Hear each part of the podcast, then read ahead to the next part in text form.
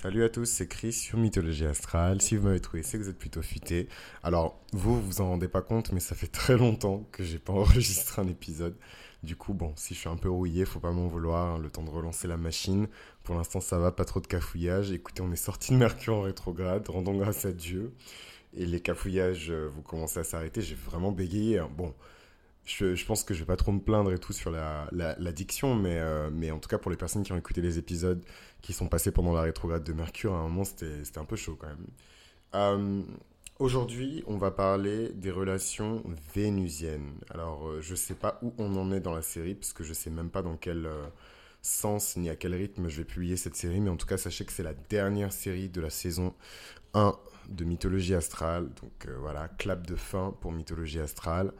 Et euh, que du bonheur, que de la réjouissance, que des bonnes expériences, que des réflexions. euh, euh, non, pas toujours des. Il n'y avait pas toujours des réflexions élevées. Hein. C'était pas. Bon. non, mais. Mais voilà, enfin, que des, que des, des, des commentaires et des échanges qui, qui provoquaient vraiment la réflexion. Et je sais pas si j'ai eu l'occasion d'en parler, mais bon, j'ai un parcours très classique pour ce qui pourrait être considéré comme de bonnes études ou des études brillantes, etc. Donc, j'ai pas vraiment eu l'occasion de m'entourer euh, de personnes qui priorisaient la, la santé spirituelle au-delà de, euh, euh, je sais pas moi, la sécurité financière, etc. J'ai plutôt eu le contraire. Donc, euh, généralement, dans le- l'entourage des gens, c'est moi la personne qui est la plus spirituelle, la plus connectée, alignée, ce que vous voulez. Euh, et c'est à moi qu'on me demande conseil.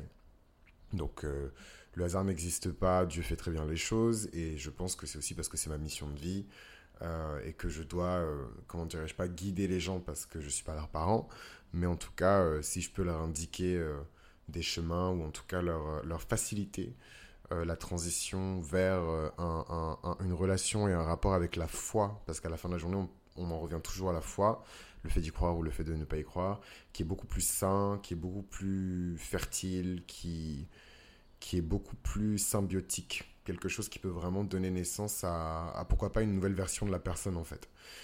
Et, euh, voilà, et je, bon, c'était vraiment pas prévu ce témoignage là, mais euh, damn, euh, je sais pas ce qui se passe dans le ciel. Ah, au moment où j'enregistre l'épisode, c'est la pleine lune en Capricorne, donc euh, peut-être que c'est aussi pour ça que j'ai le, j'ai comment dirais-je, euh, une posture ou en tout cas une manière de m'exprimer qui est un peu plus tranchante. Donc je sais pas si c'est la meilleure configuration pour parler aujourd'hui des relations vénusiennes, mais en tout cas, euh, on va lancer la machine et discuter ensemble des relations vénusiennes. Euh, D'abord, on va commencer par euh, les relations. Donc, petit disclaimer, je ne suis pas coach de vie, coach de love, coach de machin. Je, voilà. Moi, je sais que malheureusement, une grosse partie de l'astrologie moderne gravite autour de, de comment dirais-je, euh, du love et de la compatibilité. Et je dis pas que c'est pas quelque chose qui m'intéresse ou, ou que c'est pas quelque chose qui, euh, comment dirais-je, que je trouve stimulant. Des fois, c'est intéressant. Euh, mais c'est vraiment pas mon délire, quoi. Donc voilà, petit disclaimer terminé. Donc pour moi, une relation, en tout cas ce que je définis comme relation dans, dans, cette série où je parle des différents types de relations par rapport aux planètes, c'est une interaction entre deux personnes qui est prolongée. Point blank, period. Dès lors où vous revoyez la personne, vous êtes déjà dans une relation en fait. Euh, une relation cordiale, une relation amicale, une relation romantique, une relation financière, euh, un lien de subordination. Il y a plein de types de relations différentes. C'est votre rival, c'est votre sœur, c'est votre amant, c'est votre parrain. Voilà, il y a, y a autant de, de, types de relations que de personnes qui rentrent dans ces relations. Donc on va pas faire toute la liste, hein, merci. Je sais pas que ça fait. Euh, mais voilà, donc en gros, voilà comment j'encadre en fait la nature des relations. Et en fait, euh, les, les planètes qui représentent des archétypes éternels euh, avec des qualités, enfin pas vraiment des qualités d'ailleurs, mais plutôt des caractéristiques et des, et des symboles, peuvent être placés en fait sur les relations et qualifier en fait une relation. Après, je sais que d'un point de vue astrologique, on regarde évidemment euh, le degré de dignité euh, et les aspects qui sont faits sur certaines planètes importantes dans le chart, en tout cas des planètes qui sont liées euh, à l'amour, ou des planètes qui sont liées euh, à l'accomplissement, etc. Et on essaie de voir comme ça euh, comment elles interagissent entre elles, et on essaie de comprendre la nature des relations que cette personne peut avoir. Alors moi, c'est pas du tout mon délire, je, je, voilà, je pratique pas l'astrologie prédictive, je me concentre vraiment sur l'astrologie archétypale. Et donc c'est dans ça que je vais vous parler des relations vénusiennes. Vénus en astrologie, c'est la planète qui représente l'amour, qui représente l'équilibre, qui représente l'harmonie, la paix, la propreté, la beauté, la surface. Voilà, il y a énormément de choses. Le spectre est extrêmement large, mais moi, généralement, quand je veux résumer l'énergie de Vénus, je dis toujours que c'est, c'est une énergie qui arrive à, concilier, hein, concilier, réconcilier, euh, équilibrer des énergies qui sont différentes. Voilà, et c'est par l'action de Vénus qu'on peut euh, fusionner ces deux énergies et euh, trouver le parfait équilibre. Hein. C'est pour ça que je dis souvent pour la petite blague que les contrôleurs de gestion sont très vénusiens, les comptables sont très vénusiens, les mathématiciens sont très vénusiens, euh, parce qu'il y a toujours cette, cette idée de, de, revenir à zéro, voilà, de, de, ramener vers un équilibre, vers un point qui est stable, la balance, Vénus. Donc une relation vénusienne, c'est, vous l'aurez deviné, une relation qui se calque sur l'archétype éternel de Vénus, dont j'ai cité quelques traits caractéristiques il y a quelques secondes. Et en fait, au final, chaque euh, père, euh, ou euh, plus d'une paire, hein, il y a des personnes qui sont dans des couples, dans des trouples polyamoureux, etc. Il y a plein de configurations différentes. Mais en tout cas, dans ces configurations-là, on parle vraiment de relations où il y a beaucoup de paix, beaucoup d'harmonie, beaucoup d'équilibre, peut-être même un peu trop. C'est dommage parce que, sincèrement, je pensais pas que la saison 1 allait se terminer aussi vite. Euh, parce que je voulais absolument faire un épisode super léché euh, des relations vénusiennes. Et là, j'ai clairement pas le temps, les amis. Euh, mais euh, je voulais vous mettre des exemples en fait de, de, de, relations vénusiennes. Mais je, vais vous citer des exemples à la fin. On va continuer sur l'archétype. C'est des relations qui sont basées, vous l'aurez deviné, sur le physique. Hein, parce que c'est des relations qui, qui, mettent un point d'honneur extrêmement important à l'esthétique. Ça n'a rien à voir avec le fait que euh, ce soit des belles personnes, en tout cas considérées par la société comme des belles personnes, ou considérées par la société comme des personnes laides, entre guillemets. Mais ce qui est obligé de mettre des guillemets et tout. Alors quand je dis belles personnes, je pas mis de guillemets. Hein.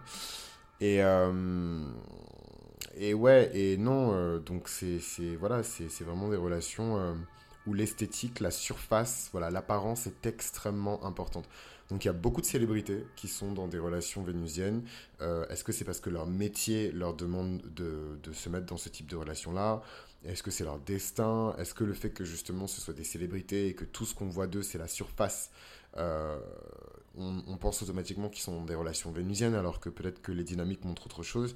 En tout cas, beaucoup de célébrités sont dans des relations vénusiennes, mais je trouve que la typologie des célébrités est tellement complexe qu'on peut peut-être pas que prendre euh, l'exemple des célébrités pour qualifier les relations vénusiennes.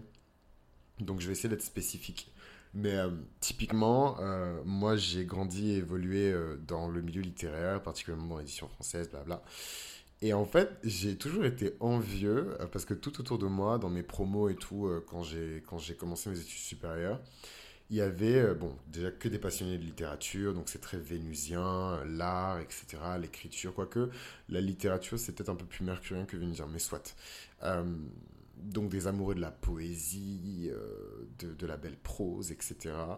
Et en fait, j'ai toujours envié grosse confession, en confession intime, mais j'ai toujours envié mes camarades de classe qui étaient en couple avec une personne du milieu, enfin une personne du milieu, un, étudiant en métier du livre en fait, parce que je me, suis, je me disais, mais waouh, il doit avoir des conversations, mais tellement intéressantes, parce que déjà, moi, dans ma promo, euh, on avait des conversations super intéressantes, puisque chacun avait un peu sa spécialité, son genre littéraire.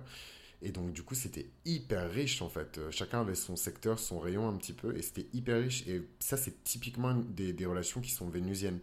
Euh, donc, c'est pas juste l'apparence physique et la plastique, c'est aussi euh, le, standing, la dynamique, comment dirais-je le standing, la dynamique et le, le, la couleur, l'écran en fait qu'on crée autour de la relation.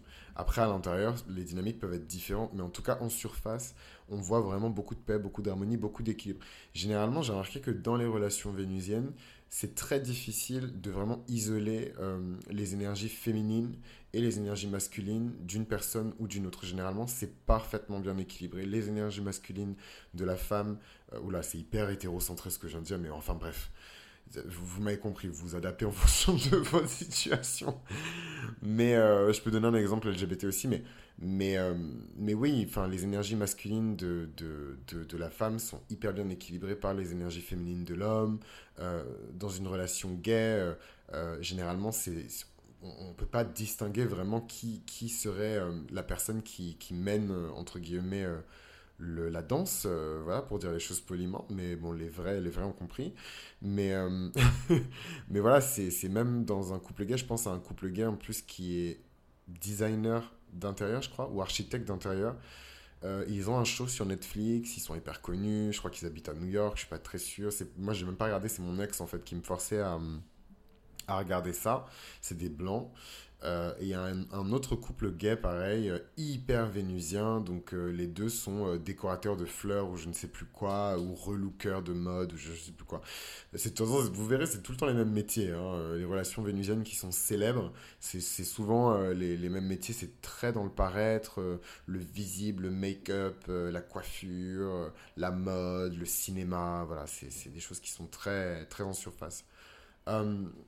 Maintenant, on va rentrer un petit peu plus dans le vif du sujet. Là, j'ai vraiment dépeint euh, des, grosses dynamiques de, relations vénusiennes, qualifier un petit peu les relations vénusiennes. Maintenant, quelles sont les dynamiques enfin, de, de des relations vénusiennes? Comment euh, elles se manifestent dans, dans, un couple et comment on peut les reconnaître en fait? Les relations vénusiennes, c'est des relations qui sont extrêmement douces. Elles sont centrées sur le plaisir, elles sont centrées sur la découverte, elles sont, elles sont centrées sur la stimulation des cinq sens, le, surtout l'odorat et le toucher. Euh, voilà, des choses qui sont extrêmement euh, instinctives. Euh, les relations vénusiennes, il y a peu de conflits. C'est pas des relations qui génèrent du conflit. Franchement, moi, je vous souhaite à tous hein, d'avoir une relation vénusienne. Je suis en train de calculer dans ma tête si j'ai eu une relation vénusienne. Moi, j'ai pas de chance. plutôt en maison 1, j'attire plutôt des personnes qui sont extrêmement blessées, soit karmiquement, spirituellement, soit comment dirais-je euh, ouais, euh, voilà quoi, soit mentalement euh, miskin, hein, mais, mais ouais, malheureusement, j'attire ces personnes-là. Je sais pas si c'est Pluton, je sais pas si, je, cherche même pas à savoir en fait à ce stade-là.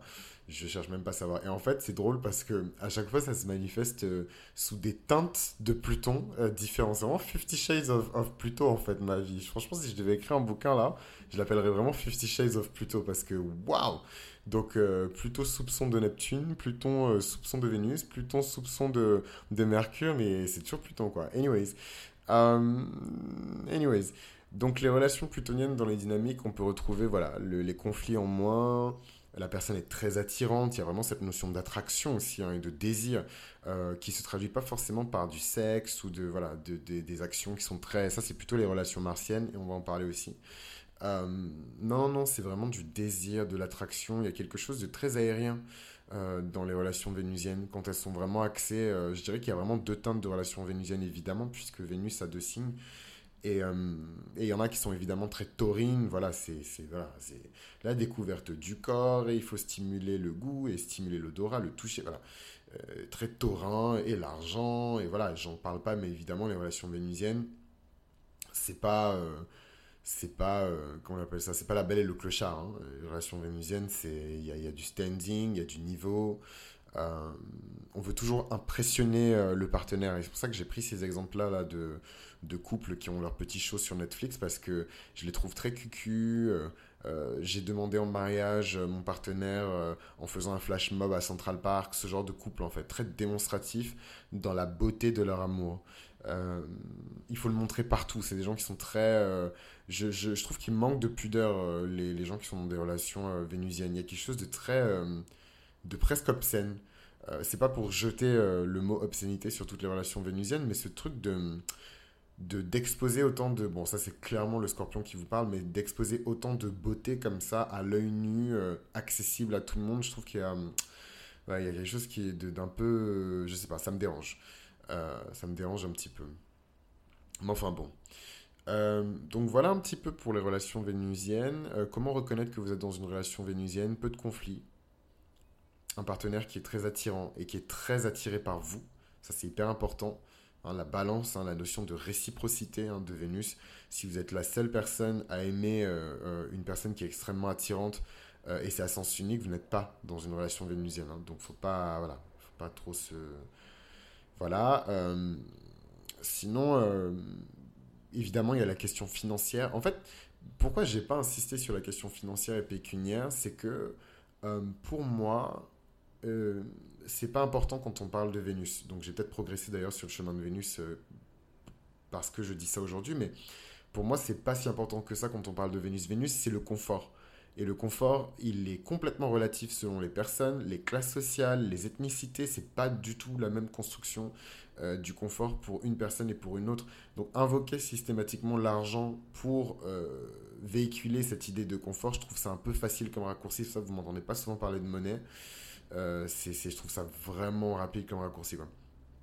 Mais ouais, évidemment, le confort en fait. Hein, le confort, le standing le luxe, il y a quelque chose de très précieux hein, dans les relations vénusiennes. Généralement, on n'oublie pas hein, euh, ces relations vénusiennes. Et euh, je ne pense pas, en tout cas, selon ma réflexion et les recherches que j'ai poussées sur ce sujet-là, je ne pense pas que les relations vénusiennes aient un lien forcément avec l'âge. Euh, je pense que les relations vénusiennes peuvent arriver à n'importe quel âge. Mon date est arrivé, donc sur ce, je m'en vais. Voilà, les relations vénusiennes, c'est terminé. Non, quand même, je, c'était un peu violent quand même. Mais par contre, c'est vrai, pour le coup, euh, voilà, hein, c'est en route. Euh, donc, euh, j'avais pas grand chose à rajouter sur les relations vénusiennes. De toute façon, pas de panique, je vais, je vais refaire cette série sous un autre format. On verra comment ça va se goupiller, mais je vais refaire cette série. Donc, pas de panique, surtout sur Patreon. Il y aura sûrement des bonus et tout, parce que j'ai plein d'anecdotes à raconter, mais pas forcément envie de les partager avec tout Internet. Donc, euh, bah, n'hésitez pas à me rejoindre sur Patreon. Et shout out à tous mes Patreons. Vraiment, shout out à tous mes Patreons. Euh, shout out à Julie. Euh, shout out à tout le monde. Shout out à Eugénie. shout out à everybody.